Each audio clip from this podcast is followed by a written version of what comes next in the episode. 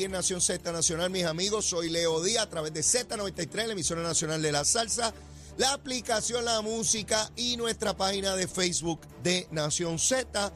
Tenemos en línea telefónica al ingeniero Enrique Borkers, asesor del gobernador de Puerto Rico en área de tecnología informática. Enrique, saludos, ¿cómo estás?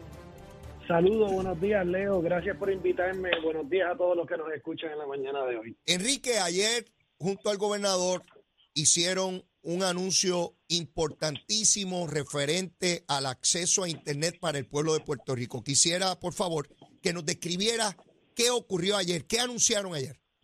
Correcto, Leo, y gracias por la oportunidad. En el día de ayer, el gobernador de Puerto Rico dio inicio a lo que fue una sesión de trabajo de todo el día, donde presentamos el plan estratégico para desplegar Internet de alta velocidad a todos los ciudadanos. Y el gobernador empezó, e, eso es que vamos a construir todas las rutas de fibra óptica y de antenas necesarias para que cada ciudadano desde su casa pueda tener internet de alta velocidad y pueda al, a, hoy lo que le llamamos la, la, quinta revolución industrial, que es toda la tecnología necesaria para uno insertarse en la sociedad, para uno mejorar su desarrollo económico. Lo que tú me estás diciendo, a ver si yo entiendo bien, es que cada ciudadano en esta isla, bueno, en las islas, y Vieques y Culebra, tendrá la oportunidad de acceso a Internet, todo el mundo todo el mundo va a tener acceso a Internet, pero no solamente Internet, sino Internet de alta velocidad. Hoy en día la capacidad de Internet es bien grande, así que vamos a llevarle ese Internet a todos y cada uno de los ciudadanos, de forma de que ellos puedan beneficiarse de, de todos los avances tecnológicos que estamos haciendo. Y no solamente llevarle el Internet, Leo, hay muchas comunidades que necesitan adiestramiento para saber cómo utilizarlo y cómo sacarle beneficios. También vamos a hacer eso. Eh, vamos a asegurarnos. Eh, el, el dinero para, para hacer eso, ¿de dónde proviene? El dinero eh, viene de una asignación tanto local como federal. El gobierno federal nos asignó una cantidad de dinero histórica que nunca hemos visto y nunca vamos a volver a ver a nivel de telecomunicaciones. Y el gobierno de Puerto Rico está tan comprometido que dijo, espérate, vamos a poner dinero local para asegurarnos que tengamos el presupuesto necesario para desplegar este plan de trabajo. Leo, estamos hablando de aproximadamente 800 millones de dólares entre fondos locales y fondos federales para desplegar este esfuerzo masivo para asegurarnos que nuestra gente esté conectada en el siglo XXI a lo que es esta revolución de eh, tecnología. Eh, Nos va a tomar... Adelante, perdón. Eh, Enrique, para, para ir por partes, tú sabes que yo soy un dinosaurio tecnológico, tú lo sabes. Así que hay que explicarme esto con, con, con suavecito, porque si no, no lo entiendo. ¿Qué rayo es eso de banda ancha? Pues mira, banda ancha es el término técnico que le llaman a lo que es Internet de alta velocidad. Internet de alta velocidad es que, es que te puedas conectar al Internet a una velocidad de 100 megabytes. Eh, usualmente las conexiones en las casas, hay conexiones de internet, pero son conexiones de baja velocidad. Si tú estás conectado eh, a sesco digital desde tu casa, por ejemplo, haciendo trámites, a la vez eh, alguien está viendo películas, otro está viendo Facebook, pues entonces el, internet de tu casa empieza a bajar y empieza a bajar de calidad porque hay muchas conexiones a la vez. La idea es... en el caso mío, la compañía que me brinda servicios de internet telefónico, me dice que después de tanto consumo me va a bajar la velocidad eh, de, mi internet y en efecto así ocurre. ¿Eso no va a ocurrir con este nuevo sistema? Eso, eso es parte de lo que nosotros vamos a trabajar con la industria para que eso no, no ocurra, ¿verdad? Para que tengan internet ilimitado con una velocidad y una calidad eh, eh, eh, constante, porque es importante que el Internet no se caiga, que si, que si tienes una velocidad alta, que se mantenga esa velocidad alta. Esto es un trabajo que hacemos en conjunto con la industria. Esto no es solamente el gobierno que está haciendo un plan y diciendo que ejecuten, no, esto es mano a mano con la industria de, la, de las telecomunicaciones que estuvieron ayer con nosotros todo el día en esa sesión de trabajo y con el gobernador, desplegando lo que era nuestro, lo que va a ser nuestro plan estratégico para poder lograrlo. Eh, Arrancamos. distinto a como se hacían las cosas antes, que era por cable, yo tengo una confusión, Enrique, me gustaría que me aclarara.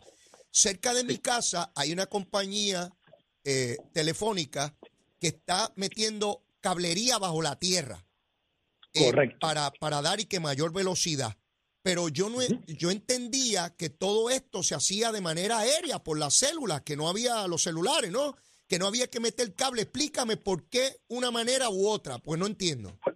Pues mira, eh, se, se, está haciendo, está, se está haciendo de las dos maneras y estamos trabajando para que así sea. Eso ayuda a la redundancia. El propósito de tirar el cable por la carretera, romper la carretera, romper la tierra y tirar el cable es asegurarnos que esa cablería no sea víctima de un huracán cuando se caiga el poste, oh. cuando vengan vientos altos y asegurar que esa cablería esté protegida de inclemencia eh, del tiempo. Pero paralelamente también se tienen antenas y satélites, ¿verdad? Y lo que son eh, torres y antenas para transmitir esa señal vía aire, porque no vamos a poder llegar a cada esquina de la isla por cable.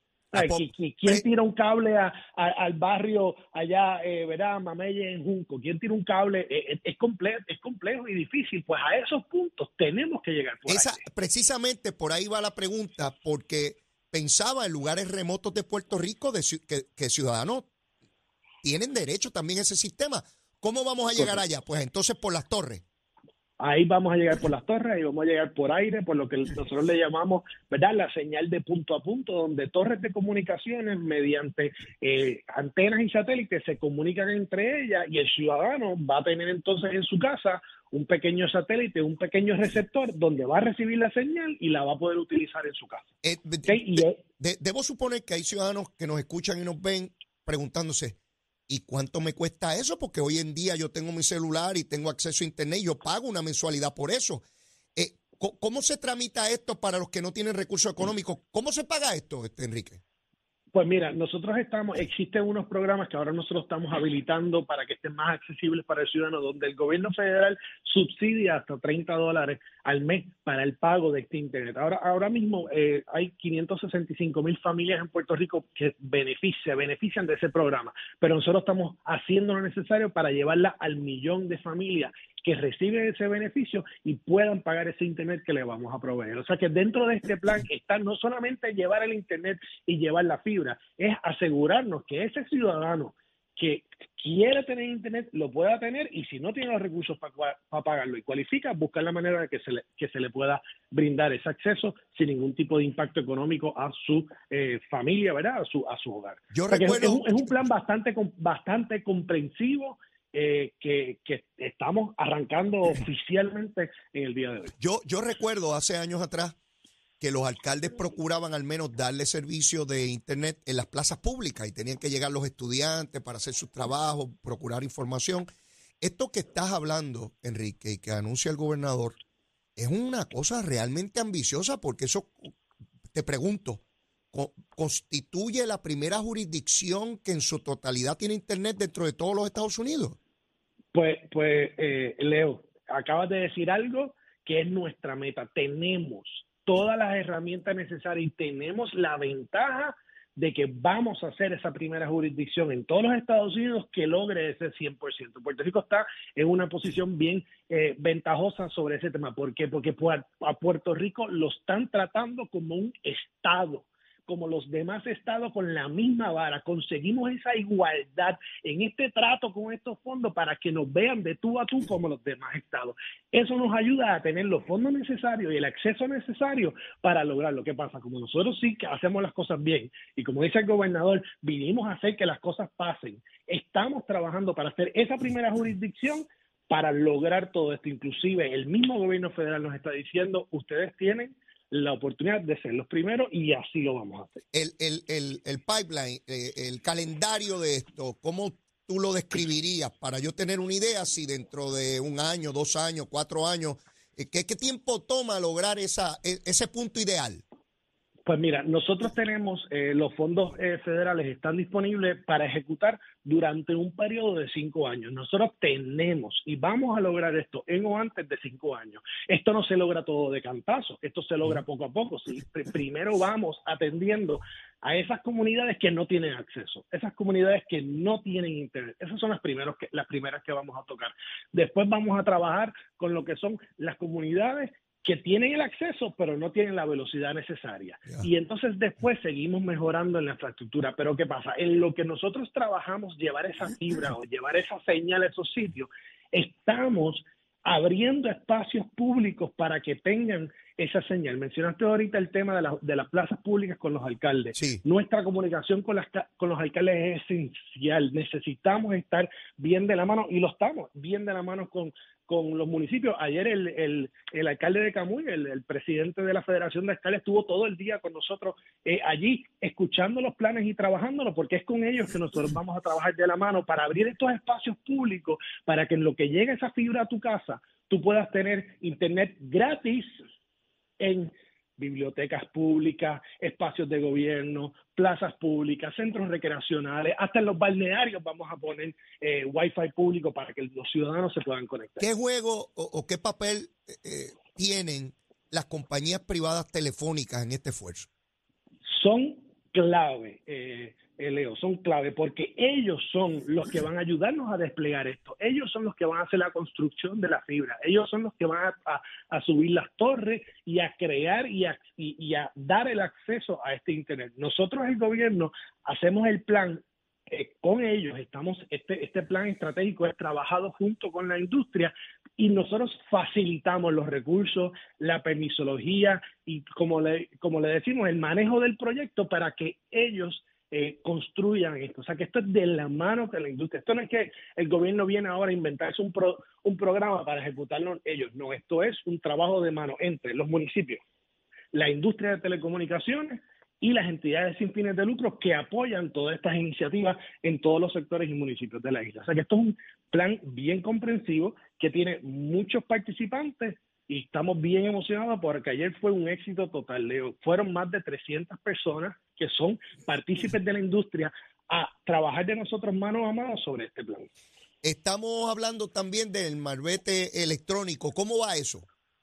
Pues mira, el marbete electrónico va viento en popa. Este verano, como dijo el gobernador en su mensaje de Estado, lo vamos a ver. Ya eh, pruebas están underway, ya estamos trabajando eh, mano a mano entre DITOP y todas las agencias para seguir afinando ciertos detalles y poder ver ese marbete electrónico este verano. Vamos a empezar a anunciar cómo va a funcionar eh, pronto, pero una vez lleguemos pero, a, pero, pero, pero, pero, pero, Enrique, eh, sé que lo vas a anunciar pronto, pero dame una ideita aquí para la gente que nos escucha, chicos. Dime pues algo. Mira, yo tengo a Sheila, la directora de, de prensa del gobernador, todos los viernes para que me describa qué ocurrió en la semana pero siempre le hago un ruego. Sheila, adelántame algo de lo que viene la semana que viene, para yo también tener primicia. Dime algo, Enrique. Dale, Leo, pues vamos allá. All right. Pues mira, el marbete electrónico va a funcionar bien, eh, ¿verdad? Como lo es el sello de AutoExpreso. Es un sellito como el que tiene AutoExpreso, como el que ah. tienen en, en los carros,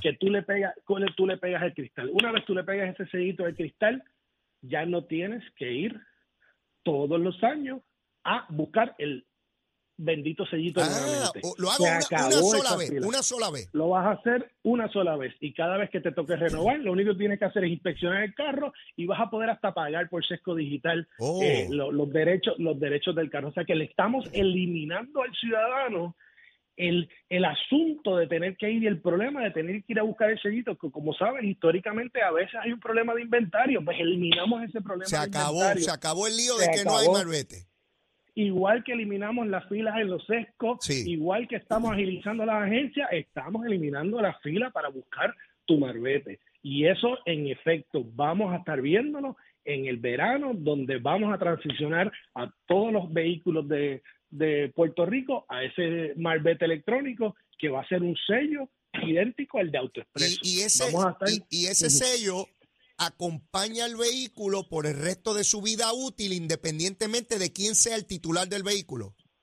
Correcto, ese sello acompaña el carro de principio a fin. Cuando tú, ven, tú tengas tu malvete electrónico y ventas tu carro y hagas el traspaso del vehículo que haces ahora mismo, que by the way, lo haces, lo, también lo puedes hacer por Cisco Digital, automáticamente le estás traspasando ese malvete al dueño nuevo. Va a ser ah. algo va a ser algo bien fácil eh, de hacer. Obviamente es un cambio al pensamiento. ¿Cuántos años llevamos con el, con el bendito oh, sellito? Oh, esto, toda la vida. Esto leo. Estamos sacudiendo, estamos sacudiendo como quien dice el palo. tenemos que asegurarnos que lo vamos a comunicar eh, bien, vamos a explicarlo bien detalladamente. Hemos, hemos ido evolucionando lento, pero, pero hemos ido, porque cuando yo era chamaco, se renovaban los malbetes todos a la misma vez en verano.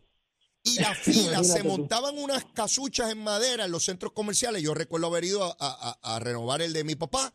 Y yo hacía una fila bajo el sol. Era una cosa increíble horas para, para renovar el malvete. Luego fue por fechas y por tiempo, poquito a poco. Y finalmente, Enrique, vamos a ver esto electrónico. Vamos a ver esto electrónico y vamos a facilitártelo el proceso. Por ejemplo, si usted le toca renovar el malvete, ¿verdad?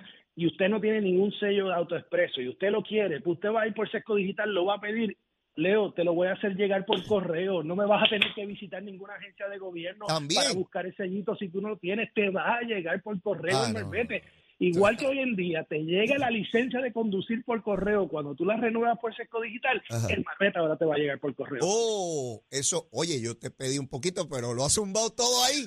Tremendo, tremendo, tremendo. Eh, de verdad que eh, es emocionante porque cuando yo era legislador en la década de los 90, donde la tecnología comenzaba a tomar este, pasos agigantados, eh, todavía no existían las redes sociales, ni mucho menos, ¿verdad? No estoy con eso divulgando mi edad, pero uno, uno añoraba y era como ver una película del futuro donde se pudiesen hacer otras cosas y es, es tan dramático ver que ya está ocurriendo frente a nosotros.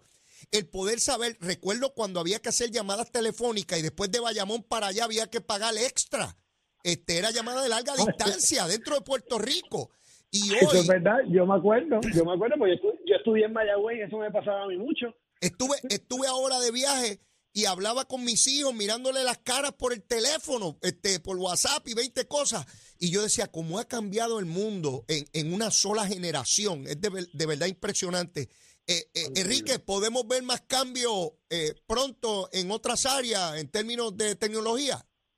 sí, vamos, vamos a ver más cambios pronto en, en, otras áreas a nivel de gobierno, a nivel de agilidad gubernamental, eh, con sistemas de gobierno para que se le haga más fácil al ciudadano la relación con el gobierno. Llevamos décadas teniendo relaciones con el gobierno difíciles porque, porque son tantos procesos y tanta burocracia y tantos pasos. Con estos sistemas que agilización gubernamental le vamos a hacer la vida fácil al ciudadano con su relación con el gobierno y esa, esa es nuestra meta, para eso es que a mí me trajeron a, a, este gobierno, para ayudar con, con, ese proceso. Así que vienen, vienen muchas, vienen muchas cosas eh, buenas en ese aspecto, y oye, y no vamos a parar. Eh, Leo, tú sabes, tú, tú me conoces y tú sabes que vamos, oh. vamos como una locomotora a 100 millas por hora por ahí, eh, haciendo lo necesario para que el ciudadano diga finalmente el gobierno está haciendo lo que tiene que hacer para yo no tener problemas con, mi relación con él. O sea que por ahí vamos. Enrique, agradecido enormemente por tu participación. Mucho éxito como siempre y, y nada, esperando siempre cada vez que te veo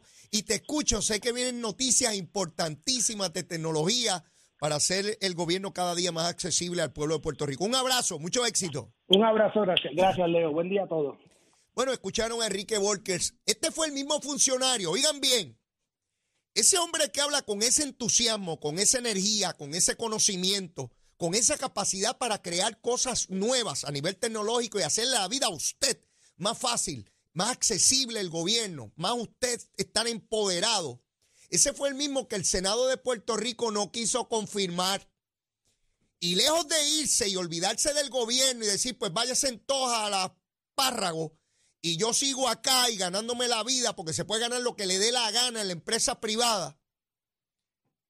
Porque yo fui uno, yo, yo fui uno que le dije, vete, vete a hacer cosas importantes para ti, para ti. ¿Sabes lo que me contestó? No, Leo, las voy a hacer para Puerto Rico. Y voy a seguir trabajando aquí echando para adelante, porque ese fue el compromiso que asumí con el gobernador. Y él no me ha autorizado a divulgar esto, pero lo estoy divulgando yo porque me da la gana, porque así soy yo, presentado. Sí, y decidió estar ahí olvidándose de la humillación que creyeron en el Partido Popular que le hicieron al no confirmarlo y cuestionarle incluso su integridad. Y está ahí fajado para hacer y dotar a Puerto Rico del mejor gobierno y más accesible posible en el área tecnológica. Por eso lo respeto tanto, más allá de su compromiso, de su preparación académica, un padre excelente, esposo, amigo, una persona de una integridad incuestionable de su compromiso con Puerto Rico. No son muchos los que son así, ¿eh? no son muchos. Hay algunos que vienen solamente por ponerlo en el resumen, para después, ¿verdad? Capitalizarlo. Este no, este manda y va. Por eso respeto tanto a Enrique Workers. Tengo que ir a una pausa y luego de la misma Leito Díaz el que le toca hoy hacer la recomendación de almuerzo porque tengo temas aquí como loco. Mire, yo puedo estar hablando 72 horas sin comer y sin beber. Llévatela, chero.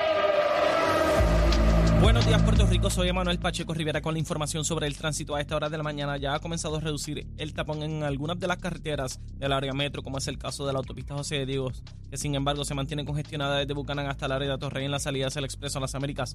Igualmente en la carretera número 2 en el cruce de la Virgencita y en Candelaria en Toa Baja y más adelante entre Santa Rosa y Caparra. La 165 entre Cataño y Guaynabo en la intersección con la PR22, la PR5 desde Naranjito, así como algunos tramos de la 167 y la 199 en Bayamón. Además, la 176, la 177 y la 199 en Cupey y la autopista Luisa Ferrer entre Montelledre, la zona del Centro Médico de Río Piedras y más al sur en Caguas. Además, la 30 desde la colindancia desde Juncos y Gurabo hasta la intersección con la 52 y la número 1. Ahora pasamos al informe del tiempo. El Servicio Nacional de Meteorología pronostica para hoy la continuación de los patrones del clima de los pasados días con un cielo desoleado a parcialmente nublado, con aguaceros ocasionales sobre el este y el sur de Puerto Rico durante horas de la mañana. En la tarde se espera el desarrollo de tronadas sobre sectores del oeste de Puerto Rico. Las temperaturas alcanzarán los altos 80 grados en las zonas costeras y los altos 70 grados en las zonas montañosas, mientras que los vientos estarán del este de 10 a 15 millas por hora. Hasta aquí el tiempo les informó Emanuel Pacheco Rivera. Yo les espero en mi próxima intervención aquí en Nación Z Nacional, que usted sintoniza por la emisora nacional de la salsa Z90.